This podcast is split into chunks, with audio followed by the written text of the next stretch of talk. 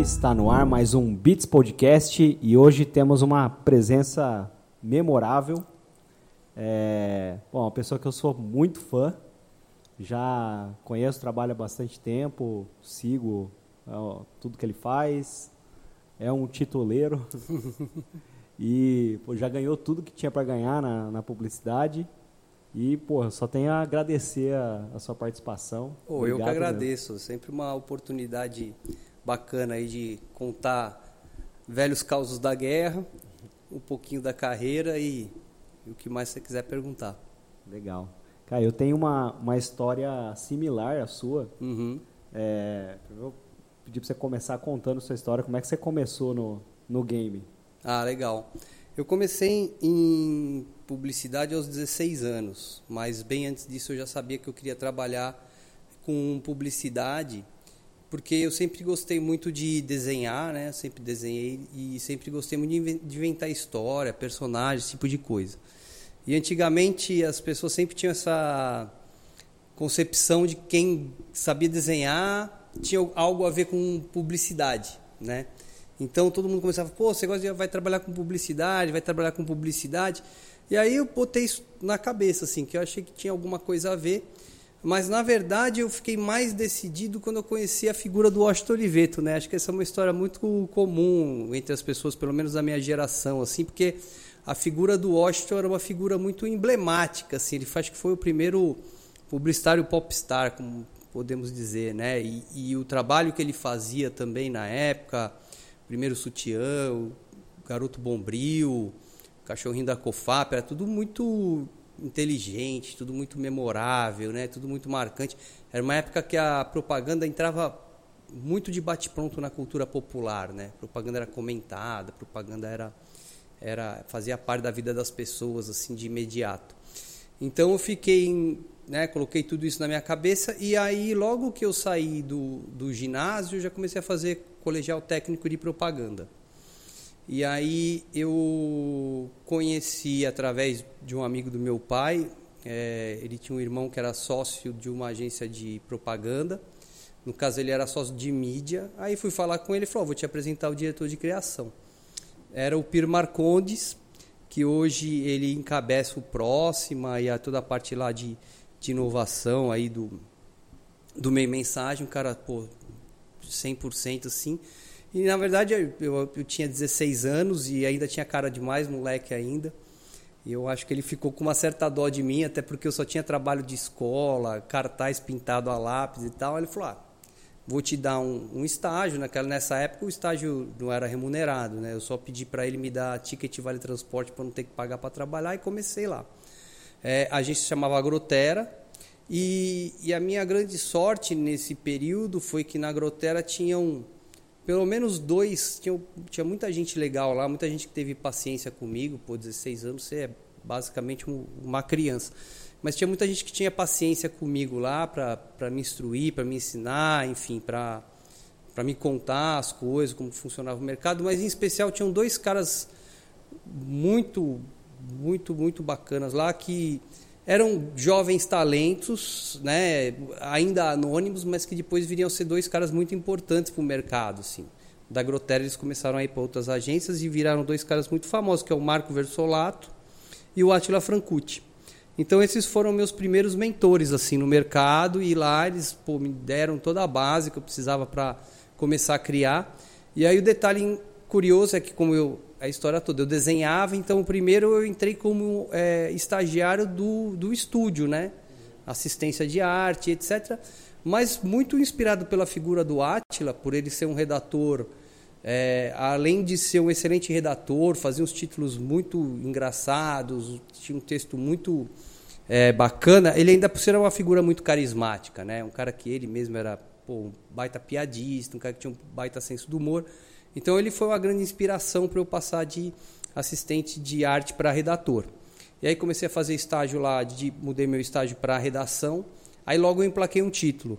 O que, que ele falou? Você é, oh, moleque, você é gente boa, vem trabalhar aqui comigo. É, ele, eu falei para ele, eu falei, Atila, eu tô mudando de ideia, eu quero ser um redator igual a você e tal. Ele falou, cara, então sai lá do estúdio, vem para dentro da criação, porque o estúdio ficava numa salinha fora, que eu vou te passar um jobs. Aí ele me passou um job de Tecelagens Vânia, que era uma promoção de carnaval, tecidos mais baratos no carnaval.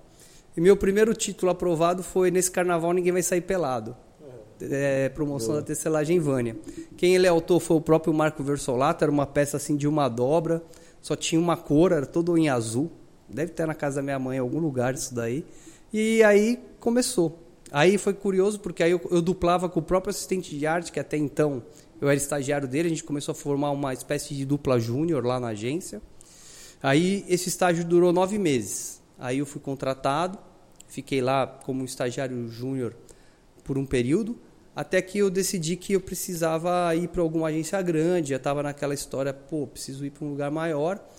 E fui para a FCB, que na época era uma agência que estava bombando, o Celso Loduca estava lá, tinha montado um time fantástico, já estava ganhando bastante prêmio. Na época tinha o, o Zé Henrique Borg lá, Cristiane Maradei, Leandro Castilho, o Bali, enfim, tinha um time maço lá. E eu pedi um estágio para eles e eles me deram. Voltei a ser estagiário e, e foi curioso, porque eles falaram para mim: ó, a gente só te dá uma certeza aqui, você não vai ser contratado aqui. Aqui o estagiário vem para fazer uma pasta e ir para o mercado. Aí quando você é moleque, você é mais. Era tipo um programa, né, que eles tinham. Era, era, sentido, é, né? começava no dia de estagiário. Aí eu falei para eles, falei, aí eu pensei, né, falei, vamos ver se vocês vão me contratar ou não, né? Uhum. Quando você é moleque, você é mais valente, assim. Aí, e aí rolou, rolou. Depois de quatro meses me, me contrataram e aí foi meu, minha entrada no circuito das grandes agências. Legal. Cara, e. Pode falar. Você não, falar. não, vai lá, vai lá. Quando eu comecei também, não, não é sobre mim, tá? Mas claro, só tô vendo a similaridade. Quando eu comecei, eu comecei em design. Então, eu trabalhava em lista telefônica, aí fazia os anúncios da lista. Quando eu fui trabalhar em agência, lá no interior, eu percebia que, tipo, você fazia uma arte legal, mas faltava um conteúdo assim para funcionar, sabe? Uhum. Aí eu comecei a escrever por isso. Comecei a, a fazer título na época, né? Fazer anúncio para jornal de convênio, hospital, esse tipo de coisa. Então foi meio similar, assim. Eu comecei fazendo arte e depois fui para para parte de redação. E aí eu vi a, a primeira similaridade nesse sentido. E aí você foi para FCB. Isso. É, e aí converteram o seu, o seu estágio ali, efetivaram você. Exato. Foi, foi, complicado? Tem uma história que você conhecia todos os lugares que dava para dormir no ônibus? É, essa, essa história é, realmente era, era bem complicado porque assim, eu morava, né, minha família é de um bairro chamado São João Clímaco, que fica ali entre a é bem perto da entre a favela do Heliópolis e São Caetano. Então, para eu ir para a FCB, que no, era no centro empresarial ali, é perto de São Luís, Ponte João Dias, eram duas horas e meia de condução. Então, era um ônibus até o ponto final, ali na Vila Mariana, pegava um, um, um metrô e aí era um outro ônibus até o ponto final, assim. E e era extremamente cansativo, né? Então, e depois para voltar também. E aí era uma loucura, porque saía, comecei a sair tarde de agência, na Grotera não saía tão tarde, mas na FCB começou essa história de sair. Até estranhei quando cheguei lá, falei, ninguém vai embora daqui, né? É. E aí eu comecei a desenvolver técnicas para dormir no ônibus. É, eu via o banco assim, né? Ainda tinha aqueles, na época tinha aqueles bancos que eram meio estofado, você fala, ah, esse aqui eu durmo desse jeito, esse aqui eu durmo de outro. Às vezes você tomava aquele soco no, quando você estava dormindo com a cabeça na janela, sempre tinha um espírito de pouco, dava aquele soco na, na sua cabeça, mas era, o, era o jeito de dar uma, ter uma descansada, dar uma descansada, né? Na época, na época acho que eu até já tinha deixado de fazer, tava fazendo, não, já tinha deixado de fazer cursinho já. Então, eu tinha, na verdade, eu larguei a faculdade só para me dedicar. Eu tinha entrado na faculdade por conta da idade, mas quando começou, quando eu entendi que na FCB eu ia ter que ficar até mais tarde e tal para conseguir, né, realmente ser efetivado, eu larguei a faculdade. Então era isso. E você fazia o quê? Publicidade? Né? Não, então, como eu, eu fiz o colegial técnico e logo entrei em agência, eu falei, ah, vou fazer alguma coisa diferente. E aí fui fazer direito. Mas aí quando começou a ter palestras sobre direito tributário e etc, eu falei, cara, acho que acho que não é muito por aí não. Vou conseguir não, com não, isso. Né? Não, E aí, e aí, enfim, aí eu tinha os horários que eram bem puxados lá na FCB. E aí eu larguei e fiquei me dedicando só ao trabalho. Legal. Eu vi um título, agora não, não sei se eu vou lembrar de quem que era, que era antes o publicitário largava a faculdade de arquitetura para virar publicitário. Aí ele largava a faculdade, sei lá, de outra coisa para virar de jornalismo e virava publicitário.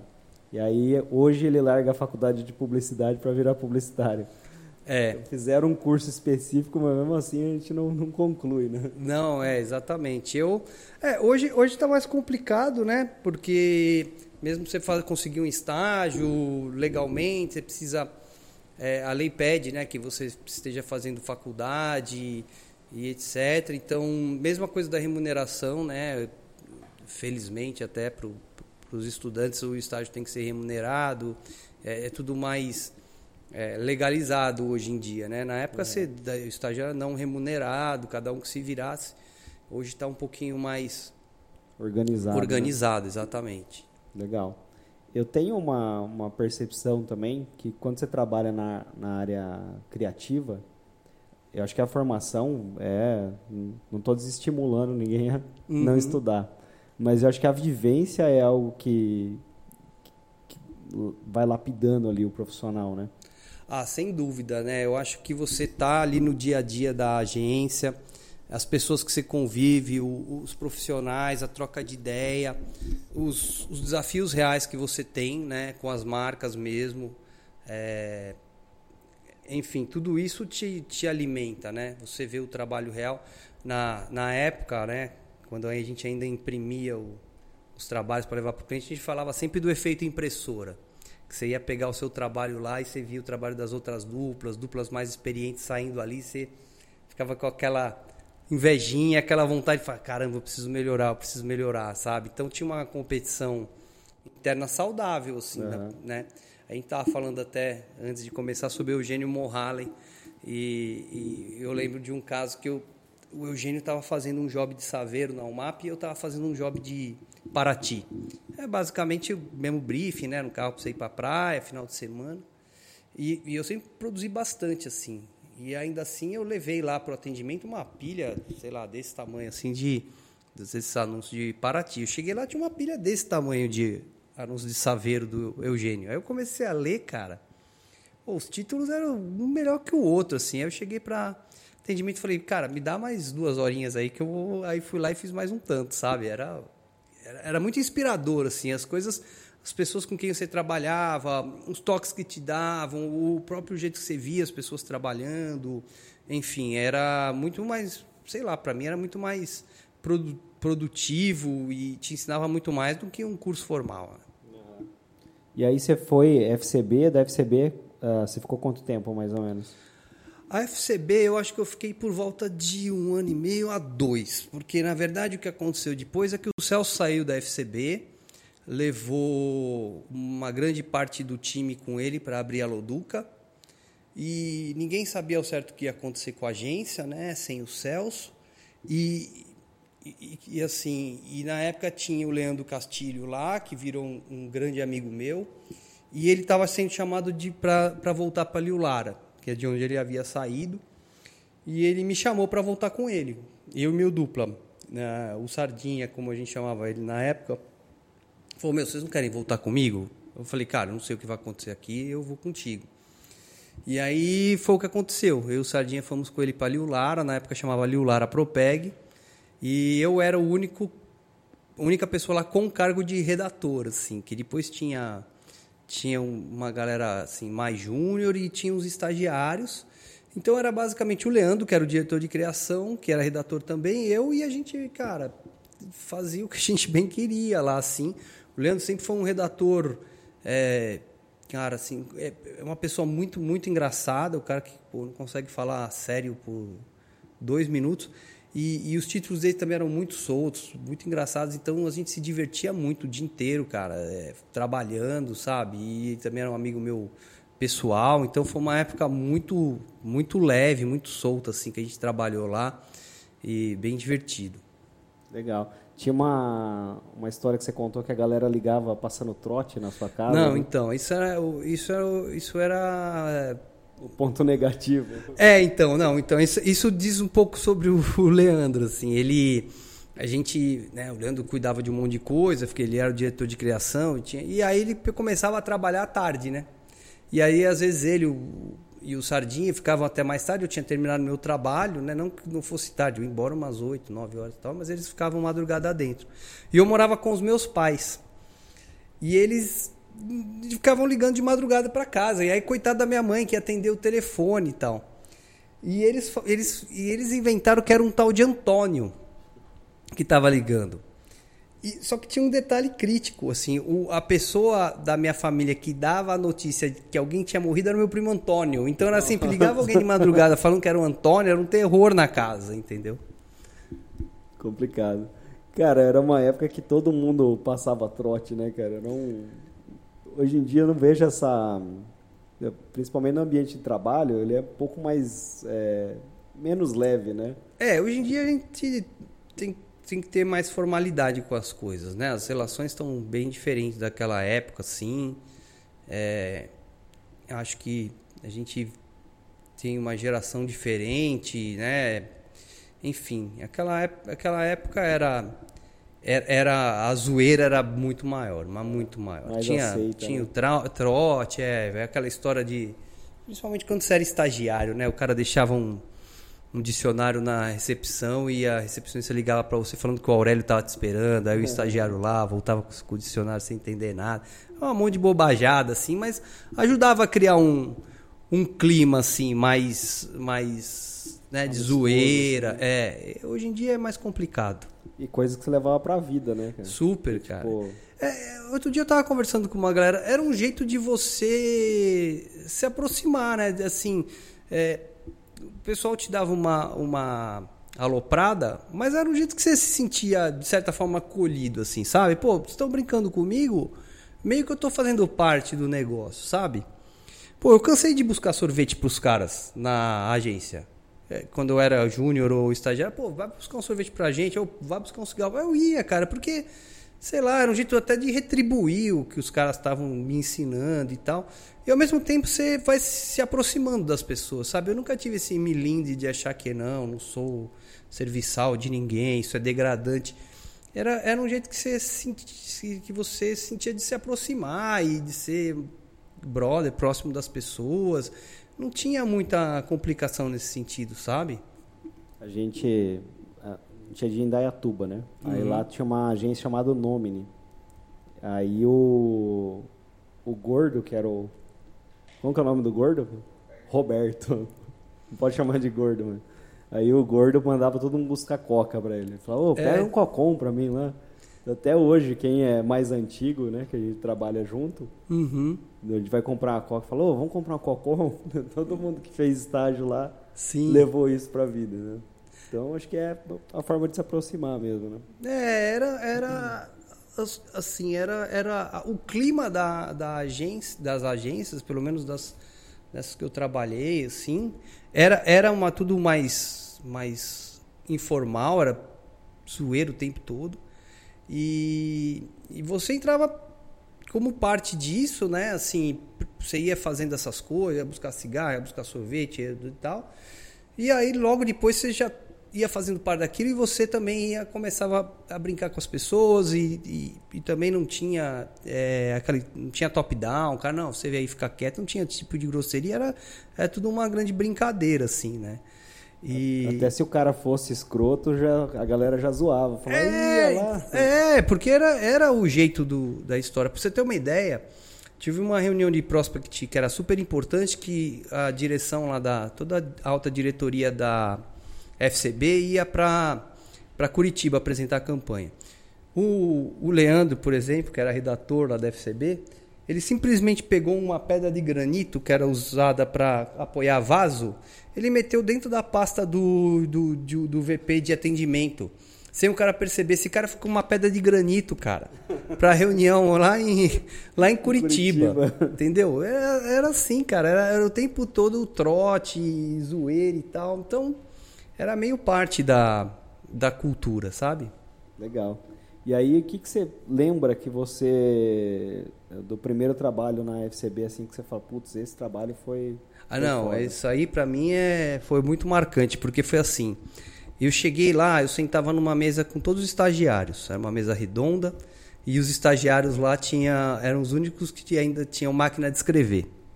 Então os outros tinham, tinham computadores já. E aí, tinha, nessa época eu já devia ter os, os 17 anos. É, e, e, ainda você vem com aquela mentalidade do tipo, ah, eu tô aqui estagiário porque eu quero, porque eu já era outro, já era contratado. Você tem uma certa. É, e aí me deram um job, cara, de Faber Castell, que eram uns lápis que esses lápis tinham as cores mais brilhantes. Aí eu fiz lá naquele meio ritmo grotera, né? Então, fiz lá, sei lá, duas pagininhas de título. Já estava dando o meu dia por encerrado assim, quando eu pego. Na época você tinha. O job vinha na forma de um envelope pardo, né? Com o pedido na frente, e dentro do envelope vinha um. Ah, o que já tinha sido proposto, outros títulos e tal.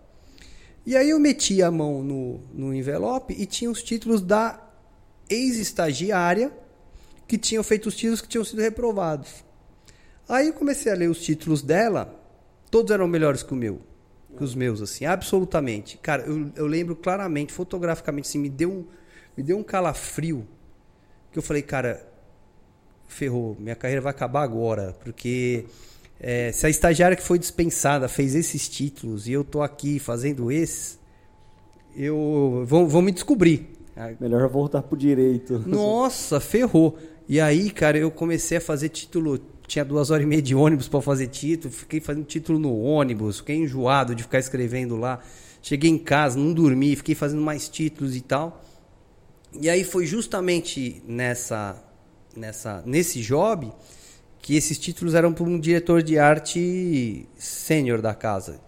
Que ele pegou meus títulos, ele curtiu, já foi legal.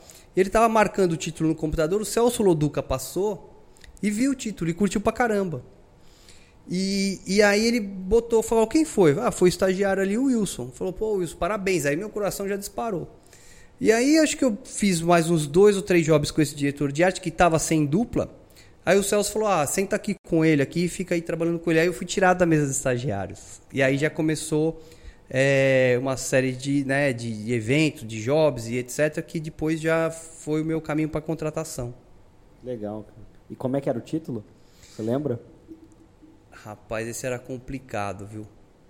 Mas era. era, era... Esse aí eu não vou lembrar. Se era, é, não lembro. Esse eu não lembro. Ele, ele, era uma construção em cima de um monte de coisa escura, que até uma coisa escura ia ficar brilhante, enfim, não, eu não lembro, mas era, ele era um pouco complexo. Assim. Legal. E aí da, da FCB você partiu para. Então, a FCB desmontou com a saída do Celso, fui para a Lara. Aí na Lara fiquei com o Leandro lá. Foi uma época muito divertida, puta, conheci muita gente legal que acabou passando por lá, fiz vários amigos ali. A gente, a gente pegou muita gente que estava começando ali e demos, demos um gás na, na carreira das pessoas. E aí o Leandro tava pra, aí o Leandro é, também ficou para é, tava para sair. Ele arrumou uma proposta na Fischer na época. Aí eu falei, cara, então acho que tá na, na, tá na hora também de eu dar mais um sacode.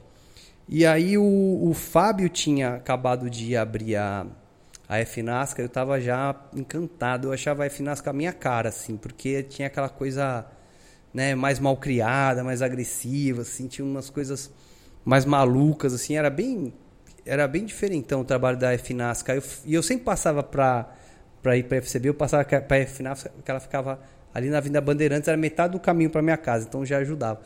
Aí eu falei, cara, eu quero trabalhar aqui. E aí eu tinha, como eu tinha sido Young Creatives, fui da primeira turma do Young Creative. Eu tinha conhecido o pessoal da FNASCA lá. E aí eu falei com o João Live na época. Falei, João, eu tô querendo sair daqui, você pode ver minha pasta? Mandei minha pasta para lá, o João viu, eu, eu meio que conheci o Fábio de vista. Aí o João me chamou e falou: Ó, oh, o seguinte, a gente acabou de pegar a conta da escola e precisa de alguém para fazer os cacarecos, cartaz de bar, esteira de gôndola, né, faixa de preço e talvez sobre alguma coisa legal para você. Mas é o jeito de você vir para cá, você topa? Falei, claro, topo muito. De novo eu pensei, vamos ver se vocês vão me passar a sua faixa de gôndola, sabe? É. Aí eu fui para lá, comecei a fazer, de fato tinha os cacarecos de escola para fazer, mas na época eles tinham recebido uma conta da editora Abril, que era super a revista super interessante, quatro rodas. Era uma conta que era uma delícia, porque você sempre fazia a respeito da matéria de capa das revistas, tinha título para fazer, né? E spot, sempre vinha o spot. E a gente meio que rodiziava lá quem ia pegar, mas sobrava muito para eu fazer. E mesmo quando o job não era meu, o redator geralmente não gostava de fazer o, a parte do spot. Aí eu pegava o spot para fazer. Só com esse job, no meu primeiro ano de FNASC, eu fui o quarto redator mais premiado do anuário. Caralho. Uma sequência assim de super interessante, quatro rodas e etc. E mais algum outro, um outro job que eu pegava para fazer. E aí ficou bonito o job, né? Aí, a conta ficou bonita. É, não, aí, puta, aí, aí, aí eu comecei a pegar outros jobs lá e etc, umas coisas de escola, campanha de spot que depois ganhou ouro em vários prêmios e tudo mais, aí foi... Fazer um comentário. Uhum. É, toda vez que alguém vai mostrar algum case, alguma coisa legal, assim, dar alguma referência, o cara pega Netflix, pega Apple Aí eu fico pensando, porra, Netflix e Apple é fácil. Pega a, a capa da, da revista não, X então. que ninguém queria, né? Não, teve pior. Eu entrei, eu consegui botar um anúncio no anuário que era sobre cano para poço. Que era um, era um, era um avestruz com a cabeça enfiada na terra escrito visite o nosso showroom. Caraca, boa. É, então, tinha, eu, cara, assim, é, a mentalidade era sempre eu, eu repeti essa frase assim, o importante era veicular no anuário, sabe? Uhum. Mas não que fosse fantasma, mas é que a gente fazia, tentava pegar cada job e fazer uma coisa bacana, sabe? Eu fiz um negócio, uns títulos para para celular que ia veicular no anuário brasileiro de telecomunicação. Mas para mim não importava onde ia veicular. Para mim o importante era fazer um anúncio legal que depois desse para escrever. E saía no anuário. Né? É, exatamente. Legal. E aí você, mas na Liu Lara, você, você pulou um pouquinho a Liu Lara, não pulou? Você ficou quanto tempo mais ou menos? Na Liu Lara acho que eu fiquei um ano e pouquinho também, acho que foram quase dois anos. Legal. Teve uma coisa boa da, assim, teve várias coisas legais da Liu Lara lá. A gente fazia Air France, fazia Citroën, começamos, teve Skin Cariol lá também que a gente fez lá. Mas e Aruba, né? Aruba era uma baita vitrine lá. E e, e eu botei bastante assim, para a época, bastante coisa no anuário lá. E, e, mas teve uma coisa bacana que, quando eu estava na Liu Lara, eu, eu casei pela primeira vez, né? E aí eu ganhei a lua de mel em Aruba. Caramba. É, foi muito massa, cara, assim. Puta, ganhei, ganhei, tipo, passagem, vários dias de hospedagem. Se quisesse ficar mais dias, ganhava um desconto. Então foi, foi muito legal. A Liu Lara tinha um, um, um ar meio Mad Men, assim? Você percebia isso ou, ou não? A Liular era bem pequena na época, assim, sabe? Ela tinha uma informalidade gigantesca, assim. Então, putz, a gente brincava com o Jax, com o Lara, que eram sócios lá. Era zoeiro o dia inteiro, assim. E, e a coisa do Madman vinha do próprio Jax, né? O Jax que, pô, fez trabalhos antológicos na propaganda lá, o Vila Rica, é, entre outros lá, assim, e contava histórias dessa época boêmia da propaganda que dava esse ar de Madman lá. Legal.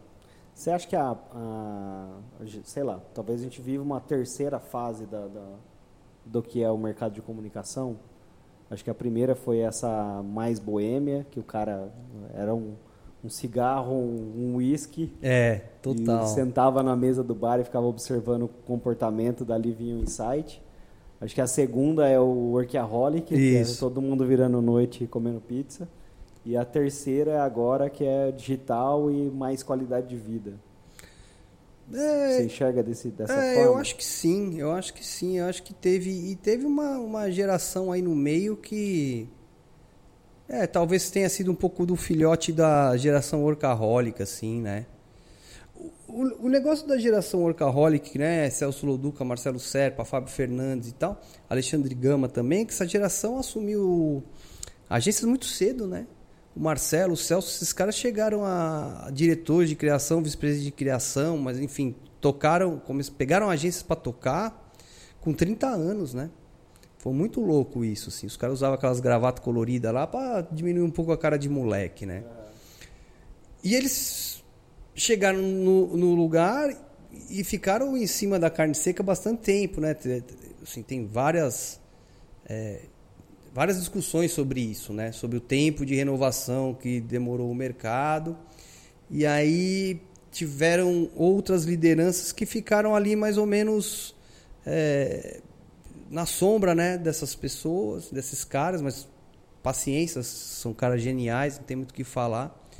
E hoje vários deles, né? Venderam suas agências, se aposentaram, estão fazendo outras coisas. E a gente está vivendo essa essa era agora que né, são novas lideranças, novos nomes, tem é, ainda estamos com a predominância dos grupos, né? Grupos que compraram agências que até então eram de donos, DPZ, Talent e tal. Começaram a consolidar agências, mataram várias, como a FNASC, a Gama. E, sei lá, o mercado está numa fase aí de, sei lá, eu vejo como uma reestruturação, um acomodamento de, de, de, de marcas, de nomes, de né, o próprio surgimento da, da galeria, que foi, sem dúvida, um fenômeno no nosso mercado. Então, acho que a gente está num processo aí de transformação novamente. Legal. Você acha que o mercado, o marketing digital foi um meteoro na, na publicidade? Porque eu acho que rolou meio que um hiato, assim. Eu não sei ao que se atribui, tá? Não sei se eram os grandes grupos que gostavam muito do modelo e meio que fecharam os olhos para o que estava acontecendo. E isso eles sofreram depois, né? Com perca de contas grandes. Acho que culminou no que está acontecendo agora, que são as, as agências independentes que o negócio volta a ter dono a agência, não é mais de grupo. Você acha que, que aconteceu algo nesse sentido? Eu acho que a questão tem mais a ver com a questão dos grupos do que com a questão do digital. É, na verdade, o que acontece é assim.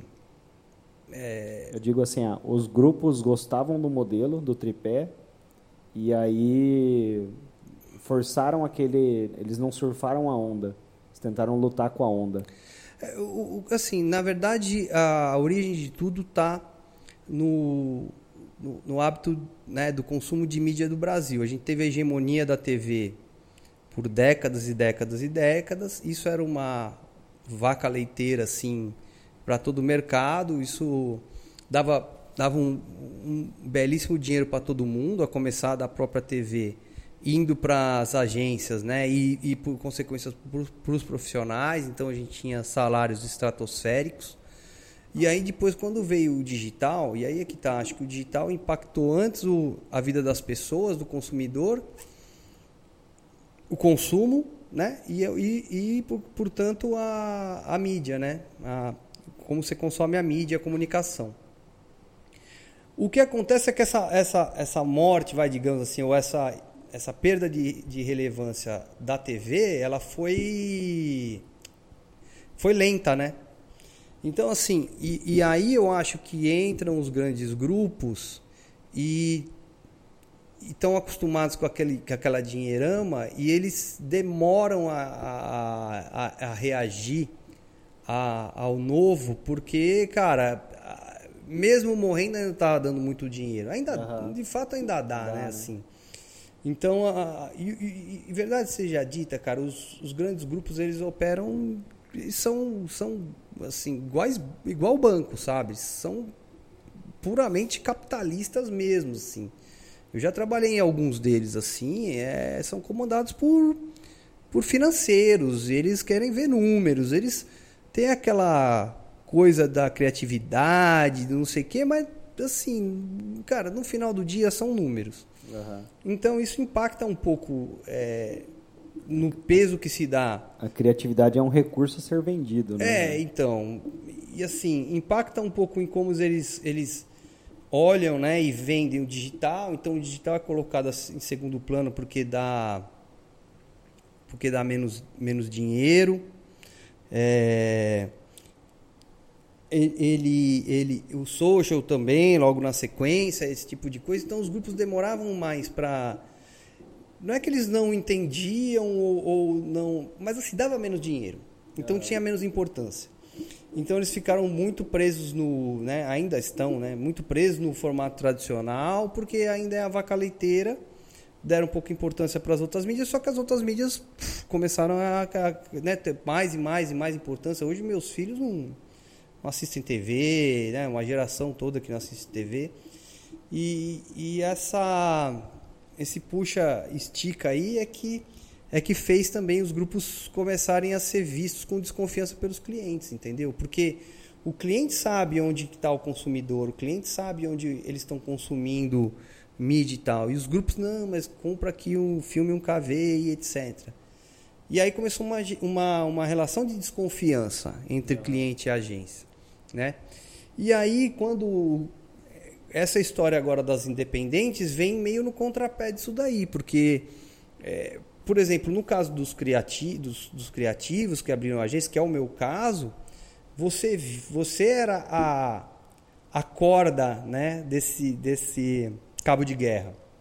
Porque eu, como criativo, eu, eu sentia que eu precisava criar para outras plata plataformas. Né? Eu via que pô, tinha necessidade de trazer alguma coisa interessante, tipo social, influenciador, é, performance, etc. E o cliente me pedia isso. Só que, por outro lado, a agência não deixava entregar. Né? Falava, não, isso aí deixa no final do keynote, isso aí não vai dar dinheiro, a ideia é boa, mas não sei o que e tal.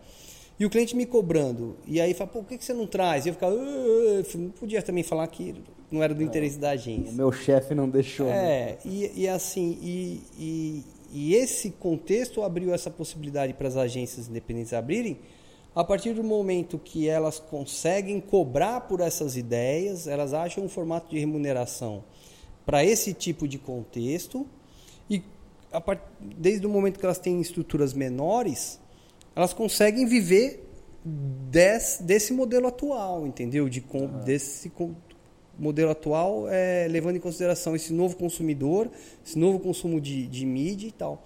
Isso não quer dizer que a gente é, não goste ou não, não ou, ou, renegue a TV, pelo contrário. Mas ela é, é mais um neste meio, ela não é o centro de tudo. O principal, né? Exatamente. Legal.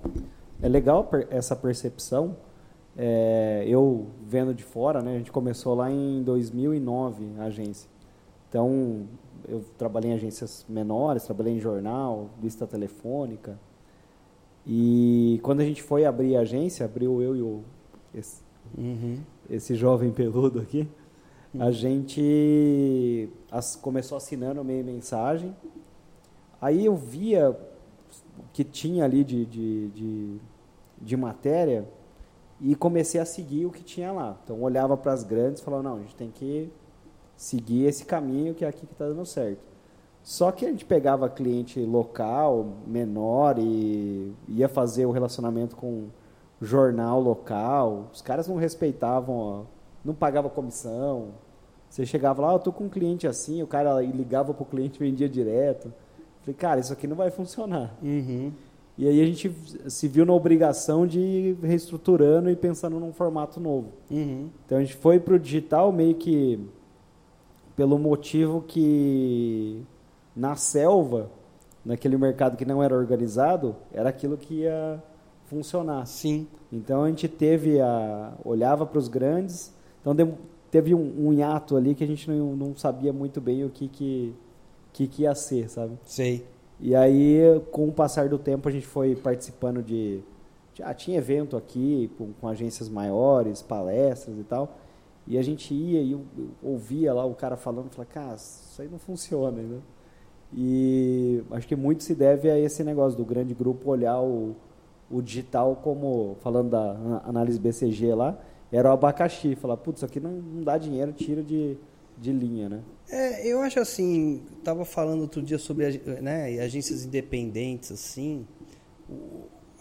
A história hoje, hoje o, o que o mercado proporciona para a gente, com esse espaço para né, surgir novas agências, assim, principalmente quando você é criativo, você fala, hoje você tem a oportunidade de criar o, né, de ser criativo não só criando campanhas, mas criando seu próprio negócio, né?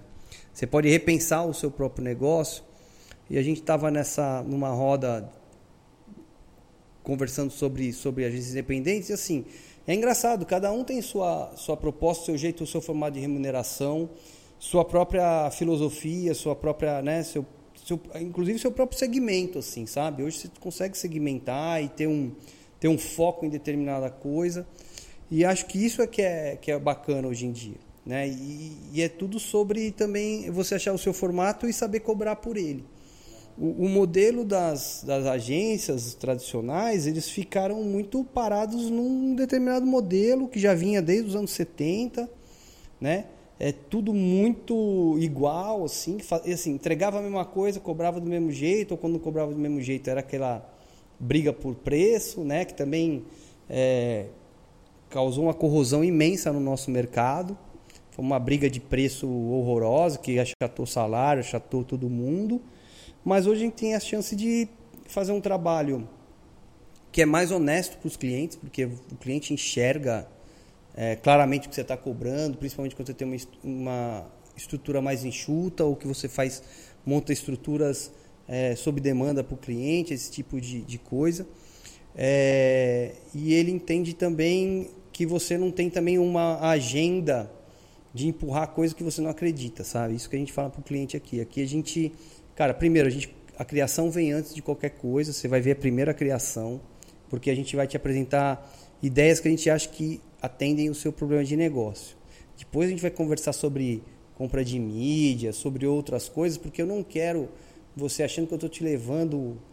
Ah, eu te levo um pacote de mídia é, e você vai ficar desconfiando que é porque eu ganho mais, esse pacote é mais rentável para mim, não, pra, não, não que eu acho que esse pacote realmente soluciona o seu problema, entende? A gente está tentando desmontar essa relação de desconfiança que os clientes têm hoje com relação às suas agências. Por isso, quando eu boto a, a ideia primeiro, antes de falar, eu quero que ele, que ele entenda que a solução criativa por si é uma solução. Depois nós vamos falar de dinheiro entendeu? De, de compra de mídia, de onde vai, se tem um pacote que atenda a isso ou não. Mas eu quero que ele curta primeiro a ideia antes dele, dele ver quanto eu vou ganhar ou quanto a, a mídia vai ganhar, entendeu? Ele tem que saber que a, o ponto onde a gente parte é o ponto da criatividade. Pô, bem legal, cara. Quando também a gente tinha, estava estudando o modelo, né? É, tinha um amigo nosso, que é o Hudson, Hudson Silva, trabalhava na Ravaz no, na parte de planejamento. Uhum. Aí a gente contratou um workshop dele sobre planejamento. Uhum.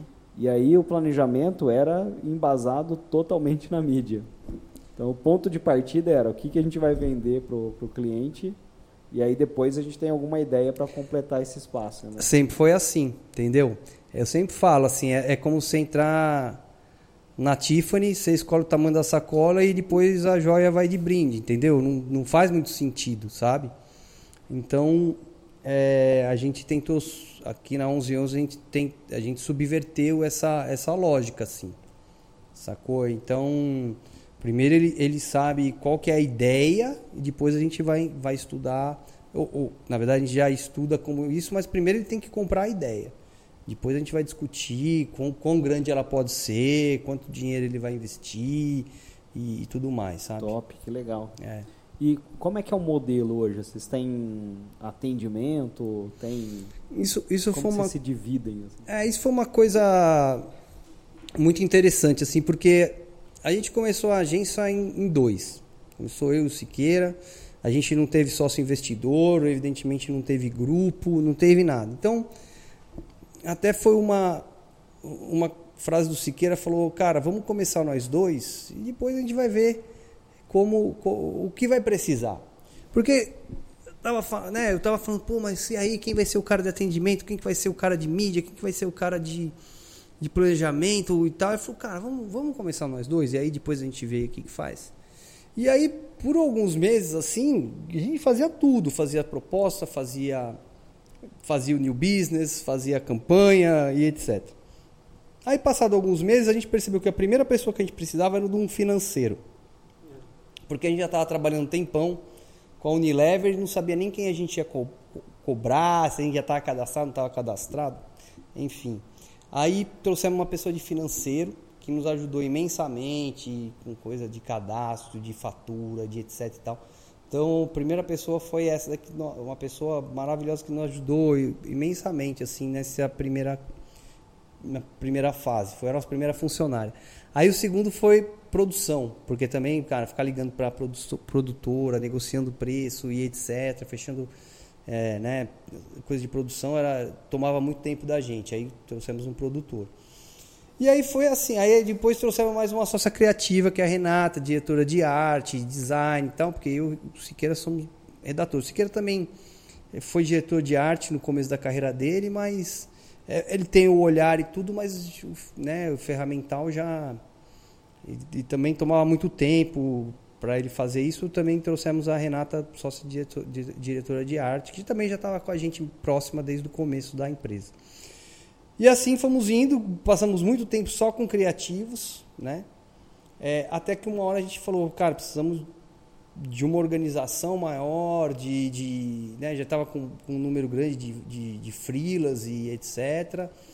E, e, também precisava ser mais agressivo no new business, de, a parte operacional também, tudo. Aí trouxemos o Grigol, que na época ele não, não veio como sócio, veio como head de operações e, e negócios. E, e na, mas aí depois de quase depois de seis meses ele virou sócio também. E aí hoje a gente tem mais ou menos uns 30 funcionários, é, a grande maioria é, são criativos e temos mais ou menos uns 5 ou 6 pessoas na parte de produção, de atendimento, desculpa, e algumas pessoas na, na parte de produção e temos todo um back-office de financeiro, RH e por aí vai. Ah, legal. É, já tem a estrutura. Tem umas 30 pessoas já, então. Já. Bastante gente, né? É. A gente tem, acho que é mais ou menos isso aí também. Legal. Só que o modelo é diferente também. Uhum. Cara, não sei se é tão diferente, mas é, é, mais ou menos baseado no fluxo de como gerar, gerar lead e gerar oportunidade. Uhum. Então é uhum. meio que é, tagueamento, sabe? toda aquela, aquela história digital, sabe? Sim. Ele é menos a parte criativa e mais a parte tecnológica ali. Eu sinto falta, às vezes, do, de algo mais, mais criativo mesmo. Uhum. Não para geração de lead só direto. É, tudo tem seu papel, né? É. Mas é, para quem gosta de, de, de criação, é, uhum. é um, às vezes é uma dor. Assim. É. E quando, quando o, o cliente pede o briefing, é, o atendimento leva para a criação ou a criação já participa do processo inteiro? Então, essa aí é uma boa pergunta, porque esse é um dos nossos. A gente, aqui a gente tem três pilares. Esse é o nosso terceiro pilar que a gente fala que é o, o Partner On, que quer dizer que sempre vai ter um, um sócio criativo, hoje nós somos três, na interface com o cliente, principalmente nos, nos momentos mais cruciais, assim, que é briefing, né, apresentação de campanha ou qualquer seja um evento, alguma coisa crucial para o cliente. Assim. Então a gente faz questão de sempre ter o partner ali é, junto com o cliente nesses momentos, porque a gente acha. Primeiro que né, desde o começo a gente sempre fez assim, mas a gente institucionalizou porque a gente aprendeu que corta muito caminho. Né? Corta muito caminho com relação à informação, ao entendimento do que o cliente quer, né? aproxima. E o cliente gosta de falar com o criativo. Essa é a verdade. Porque às vezes a gente já pega algum insight, a gente já pega alguma. já entende a necessidade dele mais fácil e, e tudo mais. Então, apesar de, de fato, né, evidentemente existir um briefing formal aqui, quando a gente já está também no contato com, com, o cliente, muitas vezes não é raro eu, eu chegar e quando a gente vai fazer o kickoff aqui, eu já pego, já despejo tudo que eu que eu aprendi na, na briefing e depois entra o briefing formal, sabe? Então a coisa fica um pouco bem mais dinâmica, assim. Acho que é até do perfil do criativo, né? Enquanto o cliente fala, você já vai criando, né? Não, falar, super. Ah, mas já ah, joga o logo para cima, puxa para baixo, né? É, e você já, já começa a ter ideia de, de conceito, entendeu? De, de posicionamento, de uma série de coisas, assim. Então fica Fica, a coisa já, você já começa a trabalhar ali, né? Não precisa esperar. Isso que eu falo para a galera, sabe? Às vezes você não precisa esperar a formalização do briefing, etc. Eu já volto de lá, eu já sou capaz de entrar aqui e já brifar a galera do que é para fazer, né? Uhum. E, e o cliente se sente mais seguro também, sabe? De, de ter sempre o sócio ali perto dele, passa a mão, liga, a gente já conversa, tem algum problema também. Essa é uma coisa importante também que eu, que eu considero que é você sempre estar tá muito próximo do cliente para pegar as dores dele, né? Eu acho que uma estrutura né, independente, ágil, próxima, tem, tem que usar dessa vantagem. De você pô, poder estar em contato com o cliente sem, sem aquelas formalidades. Porque eu vou te contar, se trabalhava em multinacional assim. Aí de você que você fala sem com o cliente, sem o, o atendimento estar tá perto, ou você combinou sem o planejamento saber, ou sem o dono, não sei o quê. Ah, não, você atravessou não sei quantas pessoas, sabe? Aqui não tem isso, né? Assim, é, a gente é, quer poder, quer, quer dizer, poder não, tem que falar, poder, né, falar com o cliente, estar tá perto dele, ligar, falar, é, consultar, e aí, como foi a feira, vendeu bem, não vendeu bem, então precisa de alguma coisa, entendeu? É, a gente tem que usar dessa vantagem, sabe? Uhum. Dessa informalidade também. E essa, dentro desse modelo, qual que é o escopo de, de de serviços criativos que vocês atuam? Virtualmente todos, assim, porque como a gente fala que a gente é uma creative shop, né, e o que a gente vende são soluções criativas aplicadas aos negócios, uma coisa que é legal aqui é que a gente já fez, cara, e, e principalmente porque a gente começou trabalhando por projeto, a gente já fez todo o tamanho é, e todo o escopo de projeto aqui. A gente já fez Assim, desde campanha 360, filme, é, o, o Always On, a, até ativação, evento, vitrine, é, já, já, já fizemos todo o material B2B é, para um, um cliente que ia para a bolsa, o outro que precisava, um que a gente hoje é sócio, que é uma empresa de cannabis, que precisava vender a produção para os gringos, a gente fez o material B2B também para ele vendeu, vendeu toda a produção de três anos para o Canadá. É, já fizemos um reality show em parceria com a Sony e com a Publicis na época, é, para a Honda. É, então, assim, as, o escopo é do mais variado. E isso que a gente gosta, sabe? Oh, do alfinete ao foguete. Né? É, exato. É, é tudo assim. E, e isso é muito legal. Assim, a gente os jobs são muito dinâmicos, tem, tem, tem vários desafios diferentes e, e as soluções que a gente leva também são. Então teve um, né, dependendo do que o cliente precisa, muito nessa coisa de que se fala hoje de earned media, ativação, quero uma coisa que gere PR. E eu acho que a gente nasceu com esse DNA e hoje, e uma vez um cliente falou, cara, eu adoro brifar vocês porque eu nunca sei que vocês vão trazer de volta nesse sentido que a gente sempre traz ideias, né, a palavra é desgastada hoje, mas disruptivas e, né, o tal do fora da caixa, porque a gente acredita muito nesse nesse poder do PR, sabe, do, do, do da, da, mídia espontânea e, e, etc. Cara, é, é o modelo é totalmente contra o que pregam hoje em dia, né? Que é, precisa ser uma estrutura escalável e piriri pororó, né?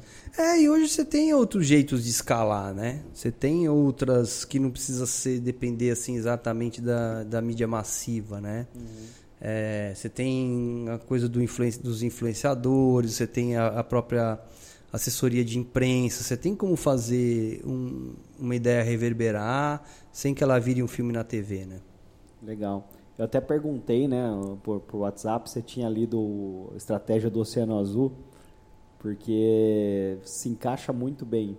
Você pega lá tem a, uma matriz de valor, né, no, no Oceano Azul que você pega a, as regras que estão estabelecidas naquele mercado, né, quais são os, os, atributos e aí depois você joga numa outra matriz que é, é criar, excluir, reduzir e aumentar.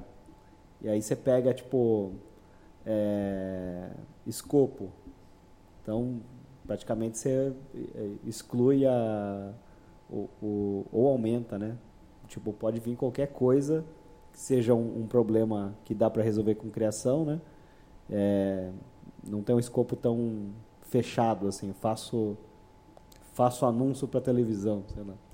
É, então, é, exato. E, e, e, eu acho que o que tem acontecido é, muitos clientes procuram a gente falando assim, cara, eu já tenho a campanha, muitas vezes vem do global e tal, mas eu preciso fazer uma ativação que vai gerar talkability, vai gerar buzz e tal. eu tenho uma grana boa até pra fazer isso e tal, pensa alguma ideia para mim. E, e, muitas vezes falando, ó, minha agência, minha agência principal não está acertando, então eu preciso de alguém mais que, que pensa mais fora da caixa e etc, sabe? Então vem muitas propostas assim. É... E isso é muito gostoso. E geralmente a gente acerta, uhum. sabe? Porque é, é, do nosso DNA, assim. E, e aí, na, quando os clientes procuram a gente pela segunda vez, ele já dá a campanha inteira pra gente fazer, e, porque já sabe que vai vir, vai vir a parte maluca, digamos assim, e também vem amarrado com o resto da campanha, né? Legal. E aí nessa você precisa de gente sênior só, né? Não dá pra, pra ter muita, muita gente começando, né? É, o, o que acontece assim, né? Numa estrutura menor, você. Isso a gente estava falando também nesse, nesse encontro de agências independentes, assim. É, a realidade de grana é diferente, né? Do que agências grandes. Então, o, o que as agências independentes hoje várias delas estão vivendo é que a gente pega uma galera que, que é mais barato, que está mais né, começando, forma essa galera, porque né, se dá uma peneirada, você pega uma galera pô, que tem um baita potencial, mas às vezes não está num lugar tão legal, não está com jobs tão legais. Você dá oportunidade para essa galera fazer pô, uns, uns trabalhos divertidos, bacanas, que eles precisam se puxar mais, entender toda a estratégia em volta. Esses caras pô, ficam tinindo e não raro vem alguém dos grandes e roubam os caras, né? Então, eu acho que hoje essas agências independentes são um baita celeiro de, de, talento. de talento, né? Pô, acontece com a gente pra caramba também. É. Fala que a gente tá parecendo o Santos. É, exato. Forma o cara, o time grande pega, né?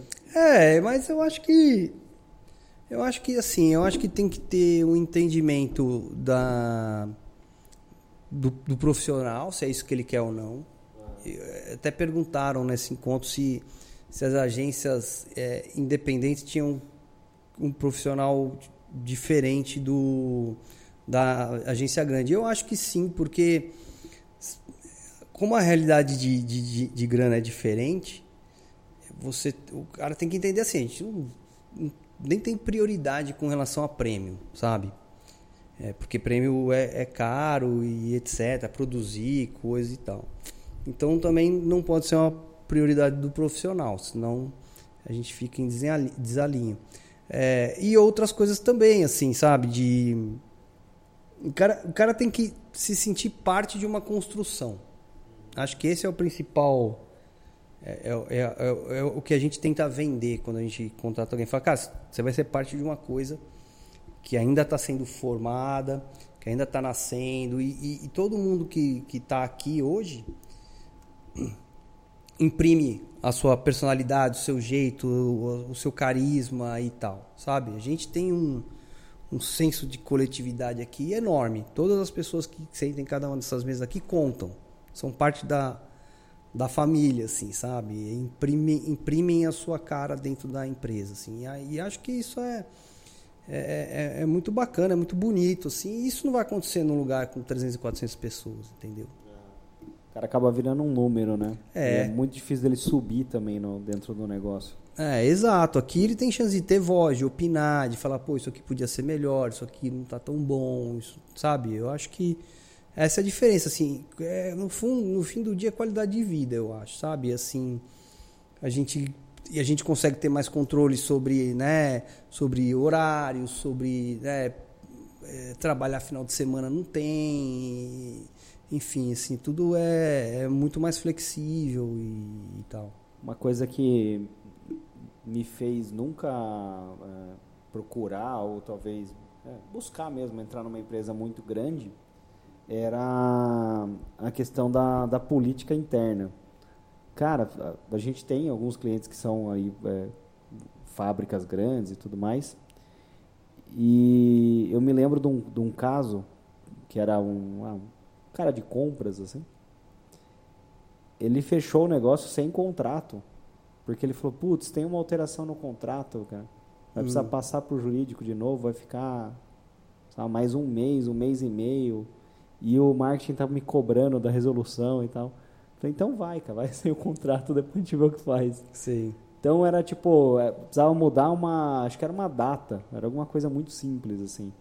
E aí a, putz, a, a política e o processo e, e tudo mais, fala, porra, pega a porra do contrato, vai lá e dá pro cara assinar, sabe? Sim, sim. Então, numa estrutura menor, não tem esse. Acho que não junta muita poeira embaixo do, dos móveis. Não, né? não.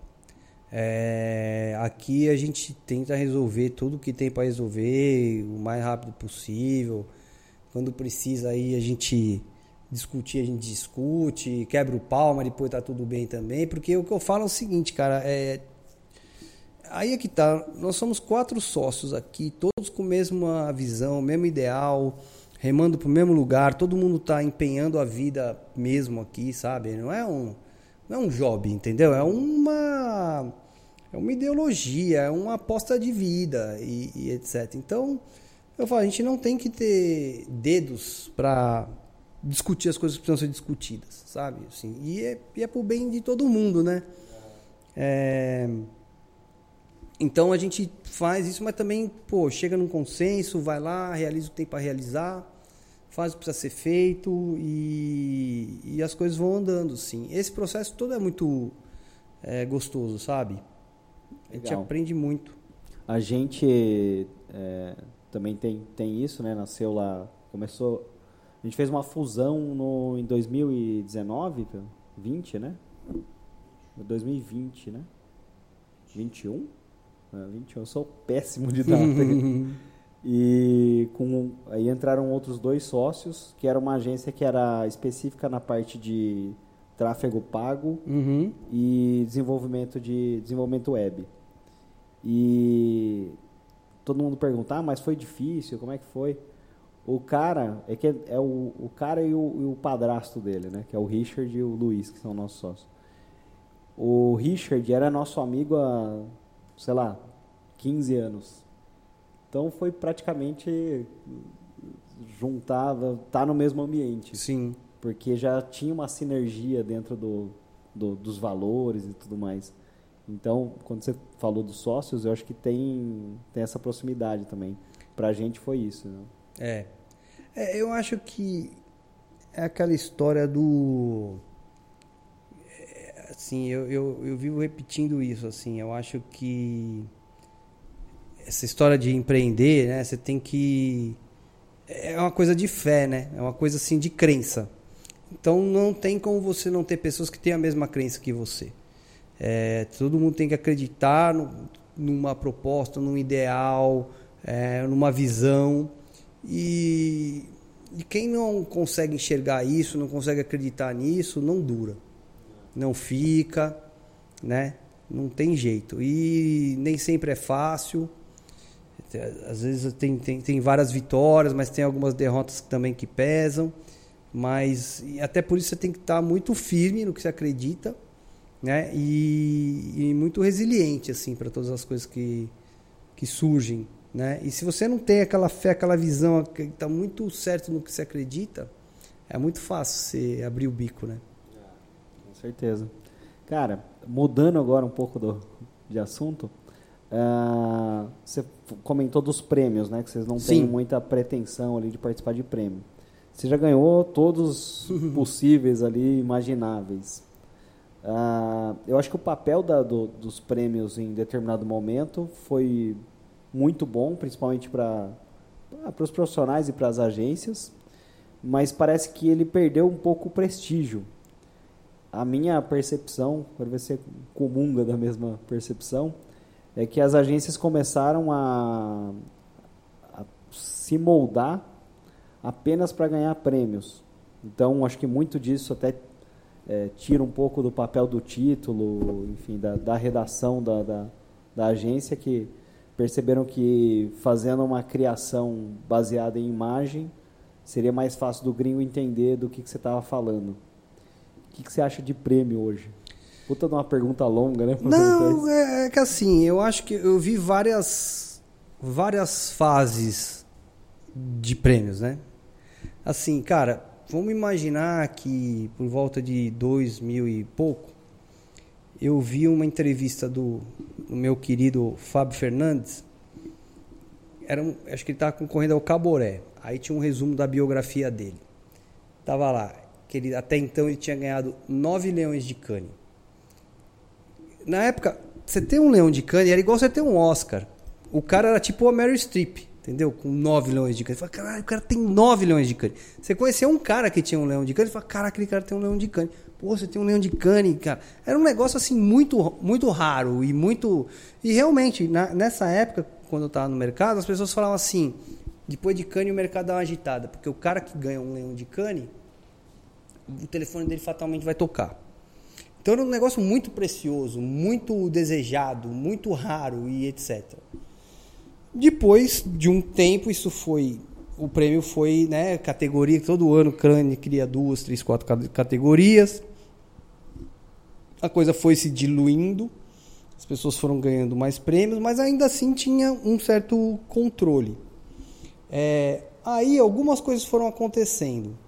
É, chegou um momento ali que os grupos lá é, botaram na. Eles viram que a quantidade de prêmio é, mexia lá no, no, nas ações de bolsa, nos valores deles lá, no, nas credenciais, não sei o quê, enfim, valia dinheiro.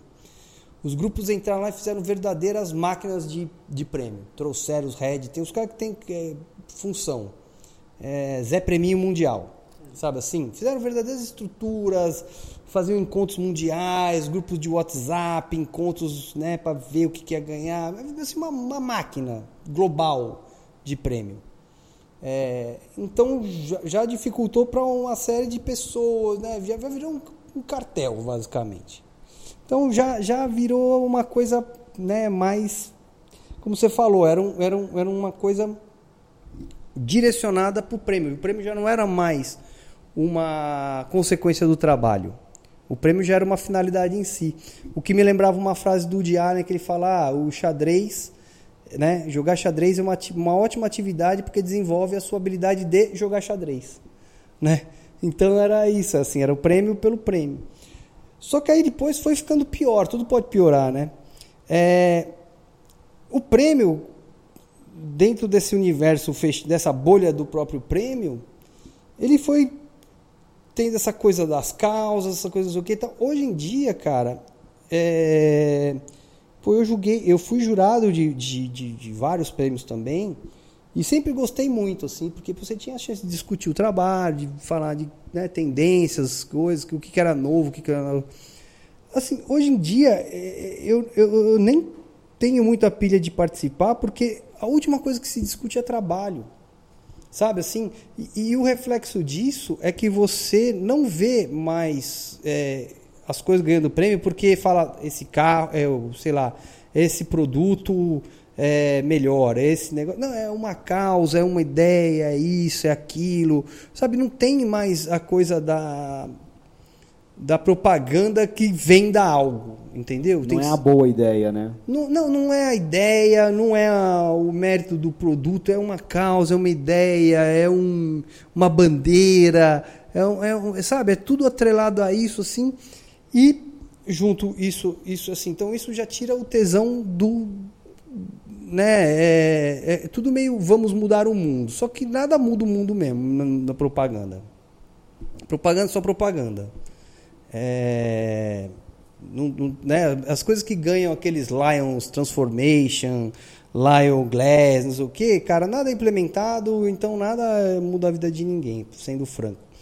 E por outro lado também essa quantidade imensa de prêmio, cada agora é Grand Prix, Grand Prix tem Grand Prix, Brasil ganhou quatro Grand Prix, sei lá quantos Grand Prix. Grand Prix virou o novo ouro, né? E então assim, dilui muito, você já não sabe mais quem ganhou, quem não ganhou, quantos ganharam. Se alguém chegar para mim e falar, oh, eu tenho 25 leões, tá bom, você tem, quem sou eu para discutir? É tanto leão, velho. Quantos leões você falar, você, você tem, você tem, eu não sei, não consigo acompanhar mais. Uhum. Entendeu? Então assim, é, ficou muito muito diluído, muito muito e outra também, você pode ter os seus 25 leões, fala as campanhas aí, talvez eu não tenha visto nenhuma. Entendeu? Cara, a gente fez uh, o blog um blog post de tudo que ganhou Cannes esse ano, né? Aí eu, eu recebi um arquivo lá, falei, pô, isso aqui é legal, vamos fazer um blog post, porque alguém vai procurar na internet, tipo, campanhas que ganharam Cannes 23. Aí a gente fez esse blog post. Putz, eu não lembro quantos, assim, mas era prêmio, cara. Era, falei, caralho, tipo, passei pra, pra menina lá da, da, que faz conteúdo fazer, ela começou a fazer, passou uns, sei lá, uns três dias. Falou, e aí, acabou, né? Como é que tá? Falou, não, tô na metade ainda. É, então. Caraca, velho, deixa eu ver o que, que é. Aí comecei a enrolar o arquivo, cara, imenso, assim.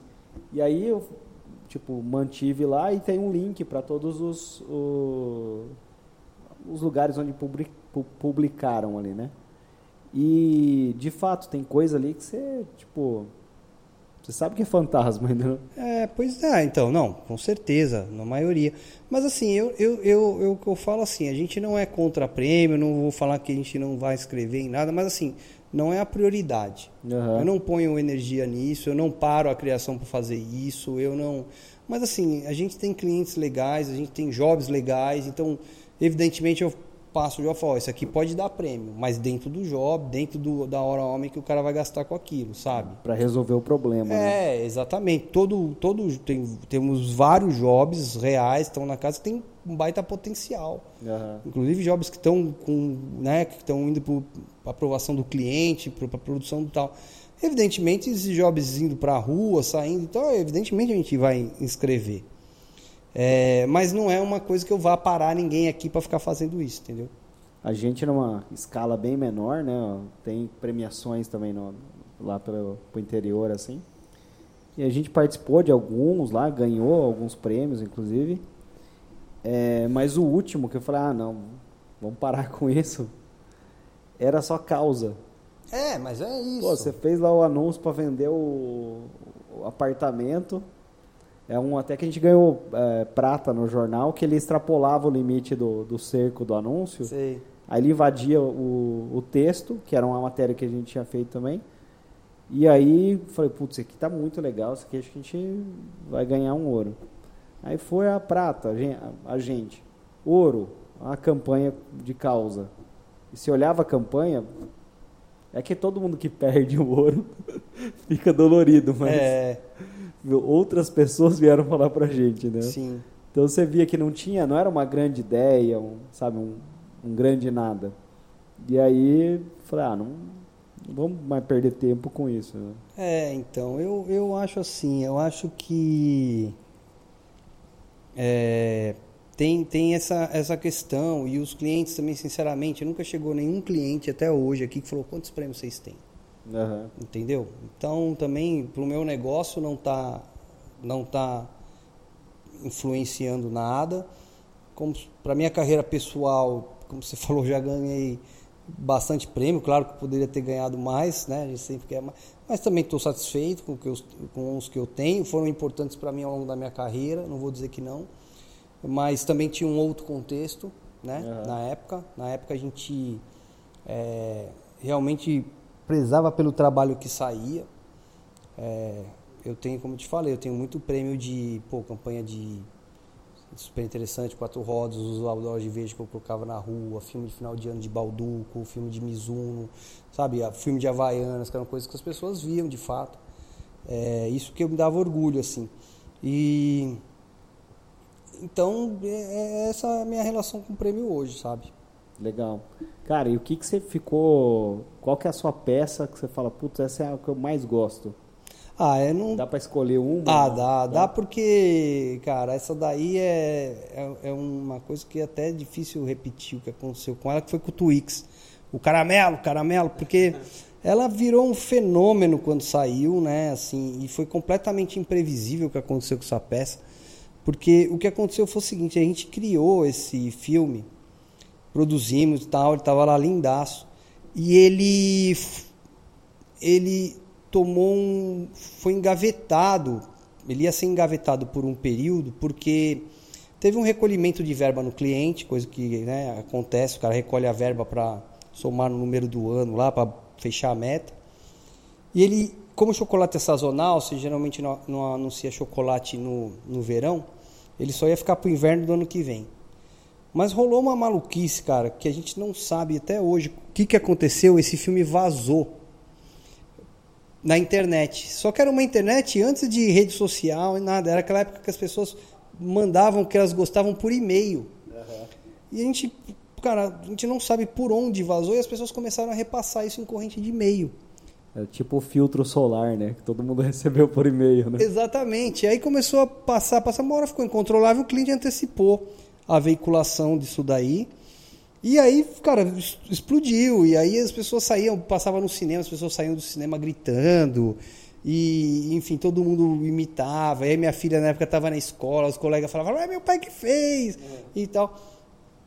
E assim, e, e, e, ainda tiveram vários ciclos, né? Porque depois isso foi exportado para Portugal, aí tinha vídeo das pessoas gritando lá, na Polônia e tudo mais. E agora com essa coisa das redes sociais, do TikTok, por exemplo, meu sobrinho outro dia foi para minha irmã mostrar, olha, mãe, esse vídeo que eu vi no TikTok, que legal. Ela falou, meu filho, deixa eu explicar, isso aqui não nasceu no TikTok e foi seu tio que fez, ele não acreditou, assim. Então, vira e mexe aparece, aparece em lista dos, dos comerciais mais memoráveis, então... Então, assim, e, e, e, várias pessoas já vieram, pô, você que fez, não acredito, eu gritei isso no meu casamento. Então virou parte da cultura popular. E esse, eu acho que esse é o maior prêmio de todos, né?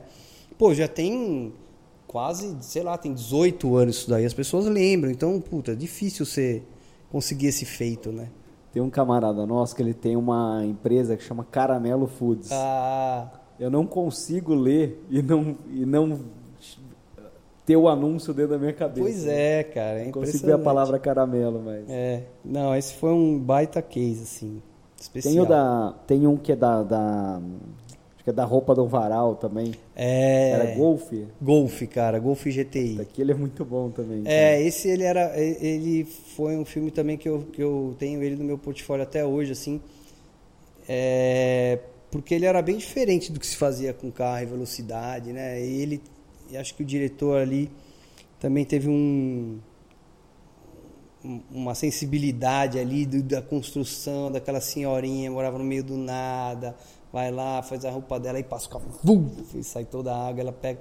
É um filme bem bonito, assim, acho que até foi shortlist em Cannes. É, eu tenho um carinho por aquele filme também, assim. Legal. E Havaianas, o que, que você lembra ali? Havaianas, dos, dos que eu fiz, o que, o que. Eu fiz alguns que eu tenho bastante orgulho, mas o que mais pegou na época que saiu foi um do Alexandre Borges, que que ele fica aí imitando o vendedor. Você já viu esse não? Que era para falar, o vendedor fica o vendedor fica, ele vai perguntar, né, você tem havaianas aí?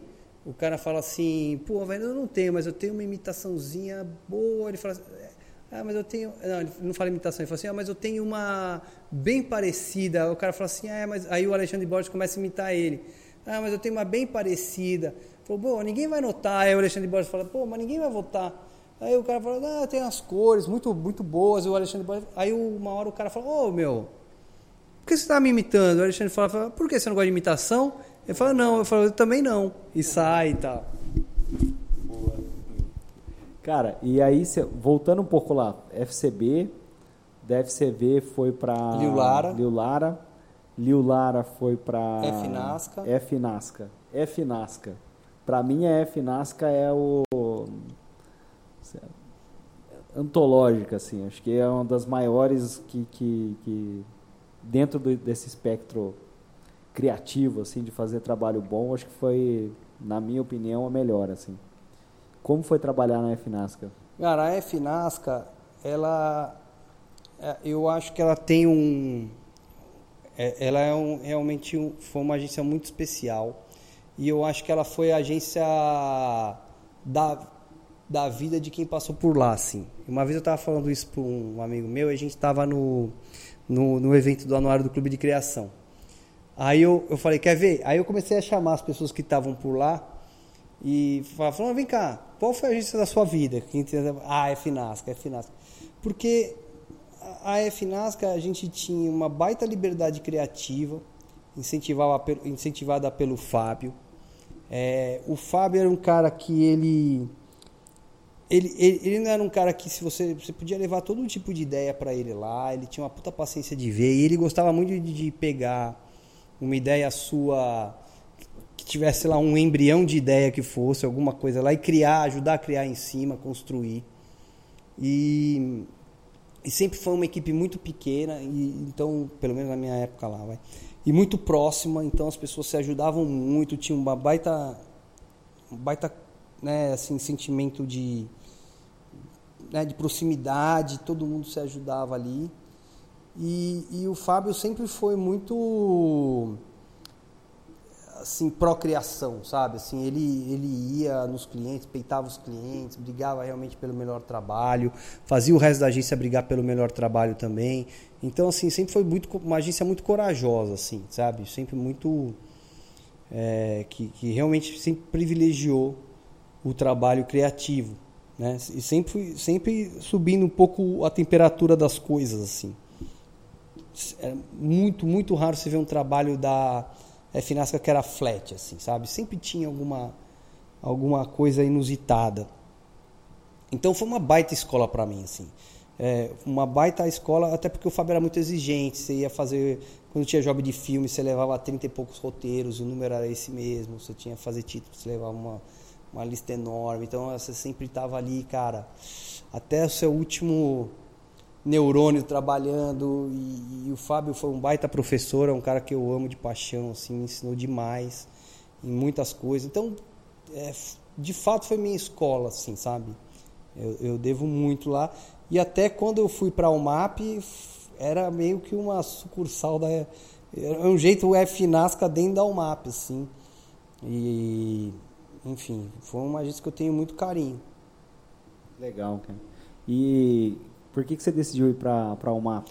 Então, porque a UMAP, cara, a UMAP era. Acho que, eu vi uma, acho que é uma citação sua até, que era o, os Rolling Stones e os Beatles. Né? É, era isso, porque a, a, a, a FNASCA era mais ardida, não sei o quê, Sympathy for the Devil e. E a, e a UMAP era mais iê, assim. Mas a UMAP, cara, era uma estrutura animal, assim. Porque, primeiro, pagava bem, pagava bem pra caramba. Gostoso, hein? Ah, assim, tinha, tinha mais dinheiro, tinha mais estrutura, tinha mais. Né, assim, porra, eh, levava parte da equipe pra Cane todo ano, é, tinha bônus, tinha, e tinha estrutura, tinha estúdio fotográfico, tinha os clientes do caralho, cliente com grana. Cara, assim, era, era um lugar que, que de fato você conseguia uma grande visibilidade. É, eu fazia acho que o meu melhor ano lá eu tive 24 ou 25 filmes produzidos no ar. Assim, eu já tive, tive break comercial que eu vi três comerciais meus, assim, eu tava vendo e falar, ó, oh, esse aqui é meu. Aí então, esse aqui também, esse aqui no mesmo break, sabe? É, e clientes maravilhosos, Havaianas, Mizuno, é, né, Volkswagen, Visa e etc. Você fazia assim, eram grandes campanhas, coisas muito, é, assim, de grande volume, você abria a revista, estava lá e tinha tudo lá. E, pô, eu tinha o Marcelo, então, putz, um lado eu tinha já pô, absorvido bastante do, do que o Marcelo tinha, do que o Fábio né, tinha para me ensinar. Do outro lado, puto, aprender com o Marcelo. Era uma outra grande escola. Na, no, nos meus primeiros oito meses lá ainda tinha o Eugênio. Então, assim, era, era, era ir jogar numa outra liga, sabe? E também foi importantíssimo para mim, assim, foi um lugar que eu tive chance de fazer, acho que os melhores trabalhos da minha carreira, assim, sabe? Ou pelo menos os mais é, famosos, né? Então foi foi foi uma foi um lugar importantíssimo para mim assim e, e, tinha tudo isso, pô, tinha ia para Cane, é, né, pô, ganhava um salário bacana lá, aprendi pra caramba uma série de coisas, trabalhei com profissionais que eu admirava muito lá, tive a chance de trabalhar com esse pessoal, e enfim, era a mapa é toda uma estrutura, sabe, para também em prol da melhor ideia, assim. Então era era tudo conspirava a favor. Legal. Cara, eu, a hora que você tiver de saco cheio, você avisa, tá? Que eu sou curioso pra caramba. Não, imagina. É... E aí você foi trampar fora? Não, aí ainda que... aí saí da UMAP, assim, teve um período meio maluco da minha vida que eu saí da UMAP para ser diretor de criação da Thompson, lá com o Atila, de novo, fui trabalhar com ele, mas aí foi uma coisa esquisita lá e etc. Fiquei dois meses e fui para a DM9 ser diretor de criação. É, lá com o Sérgio Valente, que eu adoro também. Foi a primeira vez que eu fiz dupla com o Marcos Medeiros. E, e, mas ali também estava aquela coisa, eu era diretor de criação, mas não era, era mais ou menos um redator sênior e o tal. Sérgio Valente, quando a gente estava começando a agência, é, eu pagava um pau para 2009 também. Falei, puta, a gente precisa conhecer, cara. Eu vi que eles têm, recebem estudantes. Aí eu peguei e mandei mensagem no Facebook para ele. Falei, putz, eu queria conhecer, mas é uma agência pequena. Ele falou, cara, a gente não chama agência para conhecer. Mas como vocês são pequenos, do interior, e você está demonstrando muita vontade, marca um dia aqui com tal pessoa. Então o cara abriu a porta para a gente legal. ir lá conhecer, cara. E eu, pô, fantástica agência também. Não, né? muito legal. Aí eu fiquei lá, mas assim. E aí o Marcelo me chamou para voltar e eu não tive como recusar. É... E acabei voltando para lá, que foi uma época também, essa segunda passagem pela UMAP, que foi um intervalo de um ano é, né, entre eu sair e voltar. Essa segunda passagem foi, foi, foi maravilhosa, foi onde eu realmente fiz o, o Twix, entre outras coisas assim. É, e aí eu trouxe o Marcão, logo em seguida eu trouxe o Marcão para duplar comigo lá. Foi uma época mágica, assim, que a gente fez muita, muita coisa bacana. E e aí fiquei lá até eu sair novamente, depois dos três, quase quatro anos, para ser diretor de criação, agora de fato, né, com autonomia, de montar time, de, de atender os clientes ali junto e tal, foi na Nel Gama. Alexandre Gama ia botar um, um outro diretor de criação que, né, além né, ele estava nessa função até então. Aí ele decidiu que era hora de, de botar alguém abaixo dele, me chamou lá da UMAP, e eu ia fazer dupla com o Ribas, que já era da casa e etc. É, e ali foi onde eu realmente comecei a exercitar essa coisa da liderança criativa, porque eu montei o time lá, eu trouxe inclusive pessoas da UMAP para ir lá comigo, outras pessoas com quem eu já tinha trabalhado, montamos um time bacana lá. É, tive a chance de atender clientes muito bacanas como, como é, IG na época, né, que era o provedor de internet, mas os provedores eram mais divertido. Tinha a Renault lá, que era legal. Ganhamos a conta de TIM. Também tinha o Bradesco, Bradesco, banco, toda a conta do Bradesco estava lá. Que era um desafio também, porque, cara, todo mundo quer fazer coisa gostosinha, mas atender banco, cara, eu atendi banco por mais de 10 anos, assim. É, é muito desafiador para o criativo, porque você tem que achar o tom, achar o jeito, né? ver onde dá para ser mais criativo ou menos e tudo. Mas é, é um mercado desafiador, mas é legal, eu você gosto. Tem, você tem que criar de camisa e gravata, né? É, criar não precisa, mas apresentar às vezes sim. Mas eu acho que dá uma baita musculatura atender banco, sabe? É, é bem. Porque você está falando de dinheiro das pessoas. As pessoas não querem só piadinha com esse dinheiro delas, sabe? Piadinha com dinheiro é boa, né? É, então. Aí da Nelgama eu fui para, fiquei dois anos e, e meio lá, foi onde eu conheci minha atual esposa. E de lá fui para Yang. Na Yang eu fiquei, aí eu fui para Yang voltar a trabalhar com o Versolato, que eu já tinha trabalhado antes. E fiquei seis meses lá, peguei, infelizmente o Versolato me chamou, saiu depois de seis meses, fiquei numa época é, meio turbulento, que não sabia quem ia para lá ou não, e etc. E o Versolato me chamou para ir para DM9, né? E eu fui para lá, para DM9, voltei para lá. Tem uma história da Nel Gama, né? Que a, eu vi até no, no, na salinha lá, que o, a galera meio que não gostava muito do, do, do formato do, do Alexandre lá, que era colocar os, os jobs na pastinha e ele avaliava pela pastinha, né? Cara, eu fiquei ouvindo aquilo e a gente faz isso. Então, você vê, né? Falei, porra, eu sou um puta cuzão, eu vejo pelo, pela pastinha, né? É, então, essa, essa história da pastinha, ela era bem excêntrica, vamos dizer assim, na época, né? Você tinha lá na rede a pastinha assim, para aprovação, aprovados e reprovados. É, e às vezes ele ia para o reprovados e você não tinha maior explicação principalmente antes da minha figura lá como diretor de criação, ia para o reprovado não tinha, às vezes não tinha maior explicação. Depois, quando eu entrei lá, eu era o cara que tinha que entrar na salinha e descobrir por que estava reprovado. Mas exatamente isso. Outro dia eu estava pensando exatamente a mesma coisa. Eu falei, cara, se pensar hoje em dia é isso que a gente faz, né? A reprova é, a distância, né? Às vezes come, colocam uns comments no colocam uns comments ali no, no, no, arquivo do Docs e tal. Acho que o mundo acabou alcançando o Alexandre Gama. É, mas era na época era, era bem bem estranho assim, era bem exótico essa coisa da pastinha. Mas era frio, né? Era frio, era frio, exatamente. Mas eu sempre prefiro dar feedback pessoalmente, até porque senão as pessoas não, não primeiro não entendem o que você quer e segundo não evoluem, uhum. né, no sentido de, de aprender o, o jeito de trabalhar. Tinha na, na Elgama tinha uma questão de time sheet também, né?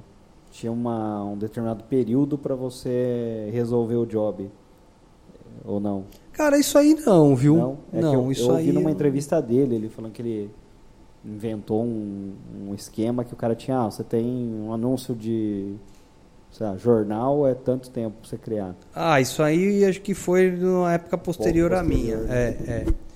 Mas assim, lá na Nelgama, as coisas que, que eu curti lá era assim.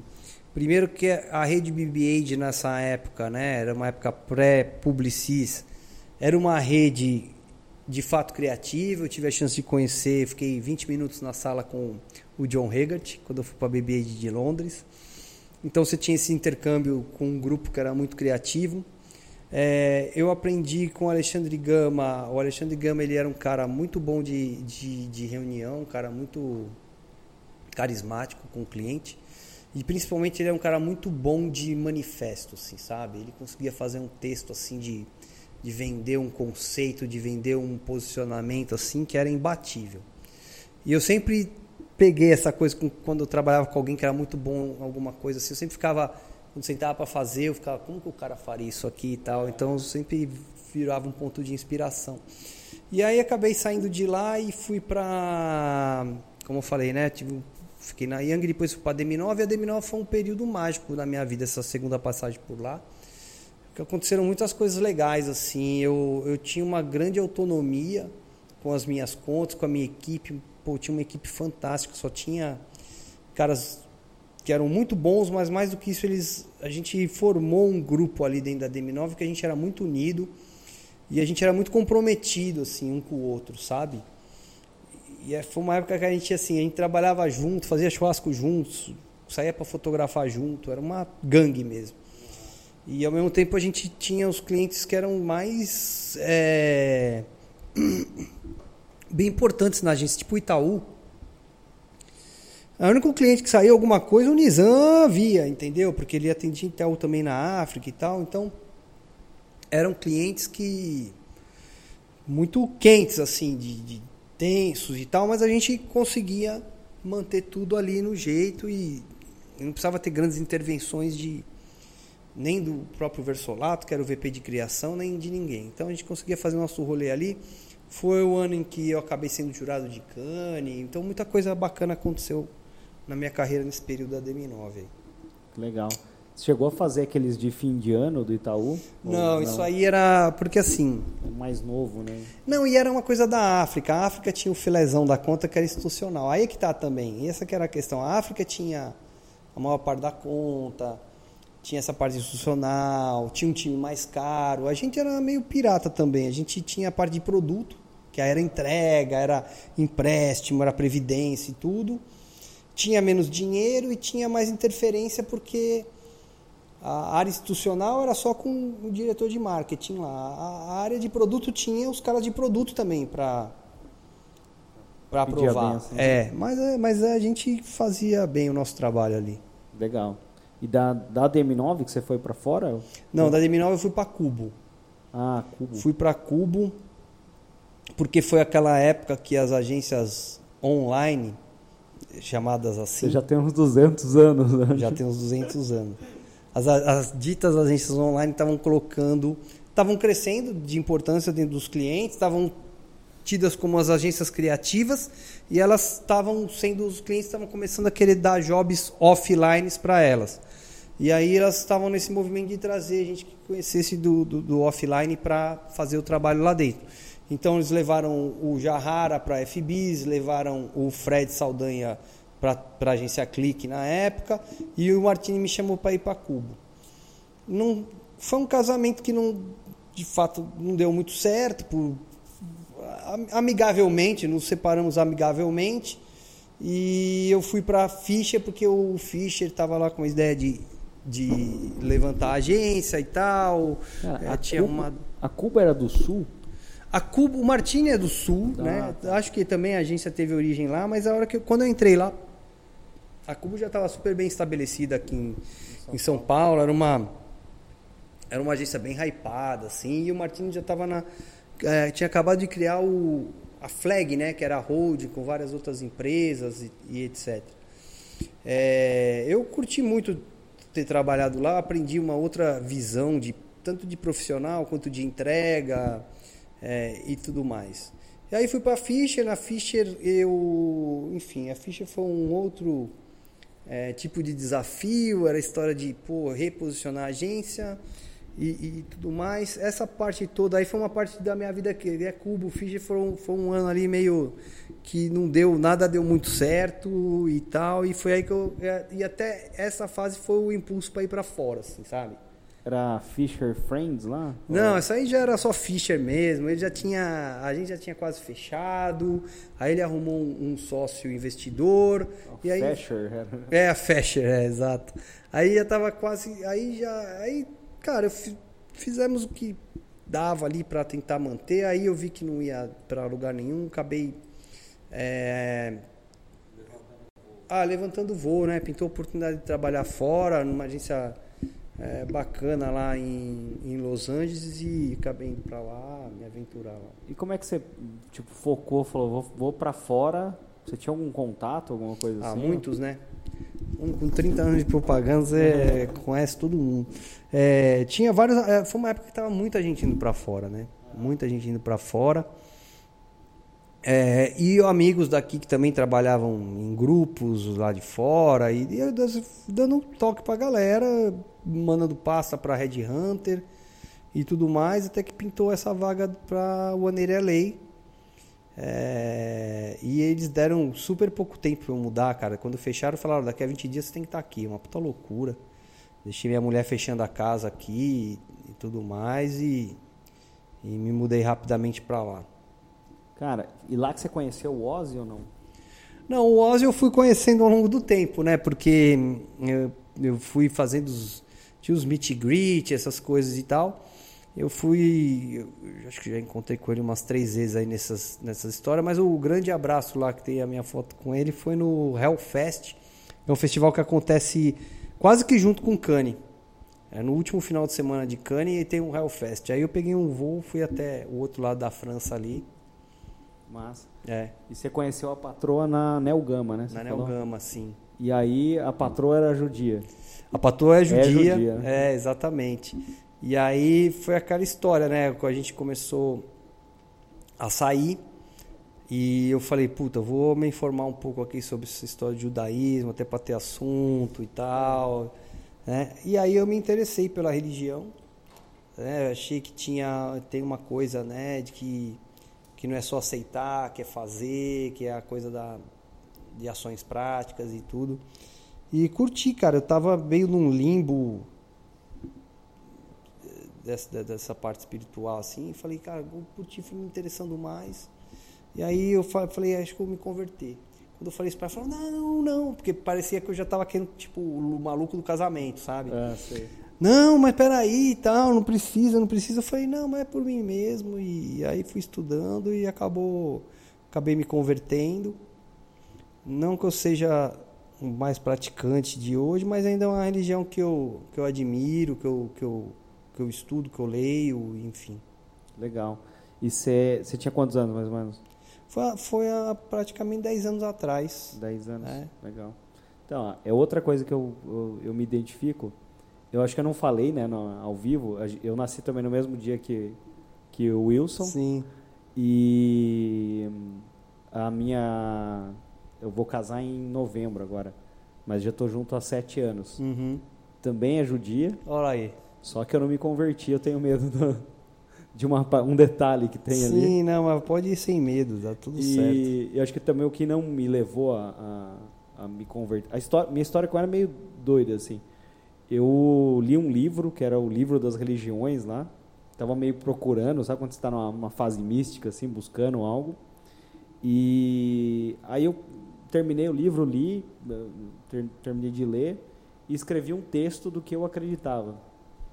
Aí eu peguei o texto e falei, cara, esse texto tem mais a ver com esse aqui, que, é, que era o judaísmo. Aí eu falei, vou procurar um judeu para conversar. Uhum. A gente tinha um cliente que era em Higienópolis, aí a gente foi, fez a reunião, falei, tem alguma sinagoga aqui perto tal? Eu falei, ah, tem uma rua tal. Aí fui na sinagoga, não sabia como é que era, né? Achei que era meio esquema cristão, né? Que você entra na igreja e conversa com o padre ou com, com o pastor e tal.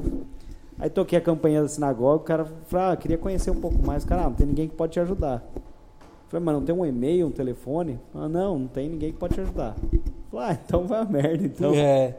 Aí fui embora bravo, falei, ah, deixa quieto esse negócio de judeu, né? Aí a gente tinha uma, uma série de entrevistas agendadas, e aí apareceu uma menina, e ela tava com uma estrelinha de, de Davi, assim, Uhum. um colarzinho, e ela falou, ah, eu morei um tempinho em, em, em Israel tal. Falei, você é judia? Ela falou, sou. Falei, puta, tô procurando um judeu para conversar tal. Ela falou, ah, me contrata que eu conto tudo que eu sei. Aí, enfim, foi assim que eu conheci, né? Ah, entendi. E aí comecei a ter relacionamento tal e vou casar. Ó, que legal. É, a tradição, a tradição do judaísmo fala que você tem que negar o, o- a pessoa que quer se converter por três vezes.